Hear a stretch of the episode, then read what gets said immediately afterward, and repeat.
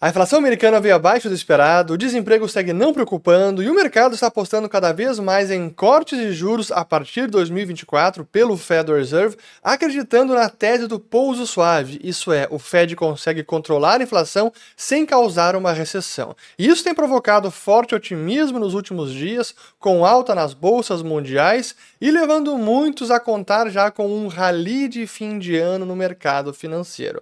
Mas o Fed, o Jerome Powell, ainda ainda não decretou vitória sobre a inflação. E é sobre isso que eu quero falar nesse vídeo, porque é importante revisitar a série de indicadores que foram divulgados nessa semana, porque o cenário macro continua ainda bastante desafiador. Então, começando com a inflação americana, aqui tivemos então tanto o núcleo de inflação quanto a inflação cheia, que veio levemente abaixo do esperado. A inflação cheia era 0,1, veio em 0% no mês, portanto, inflação anual em 3,2%. E o núcleo de inflação também também ligeiramente abaixo do esperado, que era 0,3%, acabou vindo a leitura em 0,2%, ainda em 4% ano contra ano. Isso significa que está o dobro da meta do Fed, por isso ainda é um problema para a política monetária. Mas é verdade que sim, a inflação vem desacelerando, isso já era esperado, a tendência de inflação é benigna, sempre salvo algum problema geopolítico, petróleo, etc. A gente vai voltar a petróleo no fim do vídeo, aguardem também. Mas quando a gente olha aqui os dados macro de inflação, de, fato, aqui a inflação vem cedendo, tá 3,2% aqui, já passamos aquele pico que chegou em 9,1%. O núcleo de inflação também claramente em queda, 4,1%, e tem uh, seguido em tendência de queda. E, de certa maneira, já era esperado quando a gente analisava alguns indicadores monetários, como o M2. Vocês sabem que eu acompanho de perto agregados monetários, aqui o M2, que é papel moeda impresso mais depósitos bancários à vista, a prazo que ainda segue contraindo na leitura ano contra ano. Agora está em 3,6%, esse foi o último dado divulgado com relação ao mês de setembro. Então já era de se esperar uma tendência de queda de inflação. Mas como veio positivo no mês, o mercado já volta a reavaliar as apostas de cortes de juros e uma coisa parece já ser consenso. Novos aumentos de juros pelo Fed estão praticamente descartados. Aqui as estimativas para a próxima reunião de dezembro dão quase 100% de juros inalterados. E a verdade é que o rally dos últimos dias nas bolsas foi bem expressivo. Veja aqui, de 30 de outubro até o momento, deixa eu até colocar aqui em, em percentual, vamos ver aqui, ó, os últimos cinco dias, uma alta de 3%. E a principal foi justamente ali quando houve a divulgação da inflação americana na terça-feira ainda e se mantém é, esse rally. Inclusive respingou na Bolsa Brasileira, que está subindo, chegou a ultrapassar 124 mil pontos, pô, a festa, famosa festa dos 120 mil pontos, há quanto tempo não passávamos deste patamar, novamente em 124 mil pontos, apesar de alguns ruídos da política aqui, das metas fiscais, eu vou voltar a esse assunto, mas não no vídeo de hoje, talvez no vídeo de domingo, mas o cenário macro mais favorável neste momento, em termos de política monetária também, está favorecendo as bolsas mundiais, inclusive a brasileira. E é importante lembrar que não está nada fácil a leitura de mercado nesse momento. Tivemos vários investidores e economistas prognosticando recessão para 2023, como foi o caso do Standard Miller e de mim mesmo, com base no que os indicadores estavam sinalizando, e a recessão ainda não aconteceu.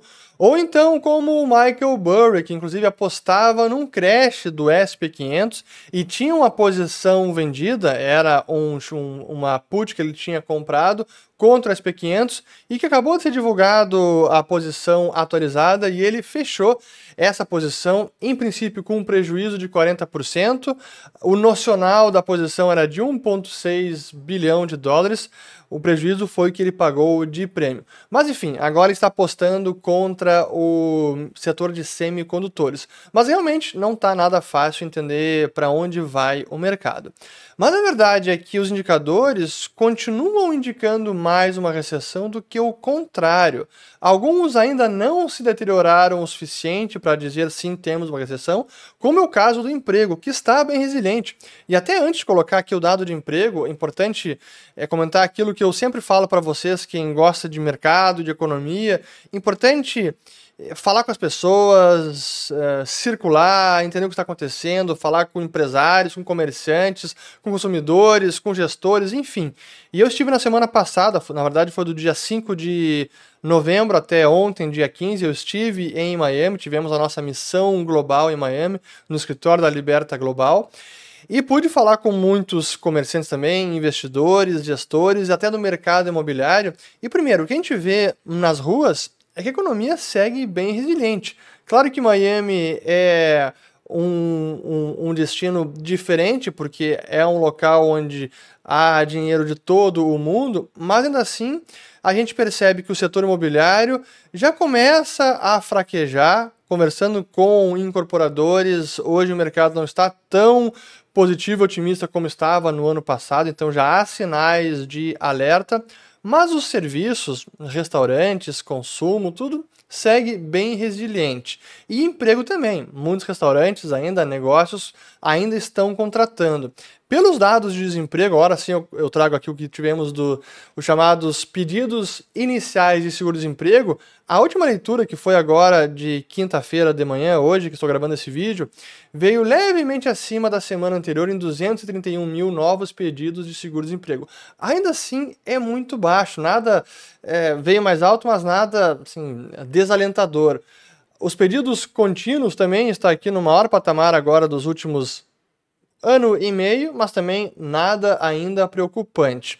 Aí tivemos também as vendas de varejo. Deixa eu até trazer aqui para baixo, ó. No site do eh, Trading Economics, Retail Sales, que veio em queda menos 0,1%, porém uma queda menor do que esperada. Então já era uma queda, veio em queda menor, portanto um dado positivo, mas que já indica que varejo também começa a fraquejar. E pelos dados de algumas empresas, como a Target, que no dia de ontem reportou o resultado e até a ação chegou a disparar porque os lucros foram maiores, mas as vendas foram menores. Aqui, ó, o Target diz que as vendas comparáveis caíram 4,9% nesse terceiro trimestre, o que é, foi atribuído a um declínio continuado no gasto nas categorias discricionárias. Então, está caindo sim venda, os varejistas estão sentindo, como por exemplo foi o caso do Walmart. Vejam só aqui, vou até vou colocar o Walmart que saiu o resultado hoje de manhã cedo.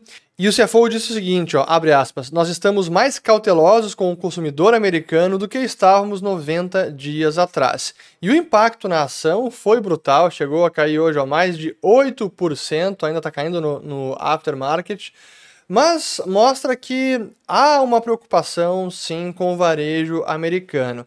E aí para trazer mais indicadores, vamos lá. Aqui o, da, o do Philadelphia Fed de manufatura. Mais uma vez tivemos queda agora em novembro. O de condições dos negócios também uma leve queda nesse último mês, assim como o indicador de Gasto em imobilizado, o CAPEX Index, é Capital Expenditures, também mais uma queda agora em novembro. E aqui também indicador de novos pedidos também com uma leve queda em novembro. A produção industrial americana também teve uma queda ano contra ano na leitura de outubro, assim como a produção de manufatura 1,7%, queda ano contra ano. E por fim, aqui o indicador do mercado imobiliário, que é o NAHB, Housing Market Index, que é um indicador de confiança no mercado imobiliário que voltou a cair para o nível de 34. Qualquer leitura abaixo de 50 denota pessimismo ou contração deste mercado e está aqui num patamar bem pessimista. E aí, último dado importante, que é a queda do petróleo no dia de hoje. Veja só aqui o Brent caindo, o WTI também caindo quase 5%. Gasolina também caindo quase 5%, assim como óleo diesel. Pô, a gasolina é o menor patamar quase nos últimos 12 meses. Então o mercado está talvez precificando desaceleração da economia americana e global, chinesa inclusive. Então eu diria que é cedo ainda para comemorar pouso suave, recessão está descartada, mas é fato que o cenário macro é muito desafiador ainda. E para mim ainda não é o momento de ser herói no mercado de ações. Ah, o rally da bolsa pode acontecer agora? Ótimo. O rally do Ibovespa?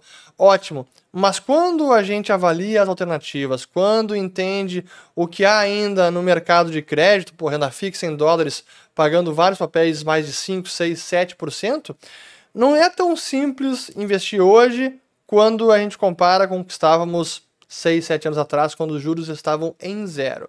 Lá o incentivo para tomar risco era muito mais claro. Hoje há alternativas, o custo de oportunidade já não é zero. Mas enfim, queria apenas trazer essa atualização de indicadores, possibilidade de pouso suave. É possível? É. Mas quando a gente analisa a história, os últimos anos, e o último dado que eu acabei não mostrando, que estava aqui num gráfico que eu até quero colocar para vocês, que é a arrecadação tributária do Tesouro Americano, que vem caindo no maior patamar desde 2008. Aqui a arrecadação em 12 meses, ano contra ano, ó, variação anual. Vejam só agora, caindo quase 10%, que foi mais do que a queda que tivemos na pandemia e é praticamente ali uh, um, um, patamar similar ao que tivemos na grande crise financeira de 2008. E por que é importante analisar esse indicador?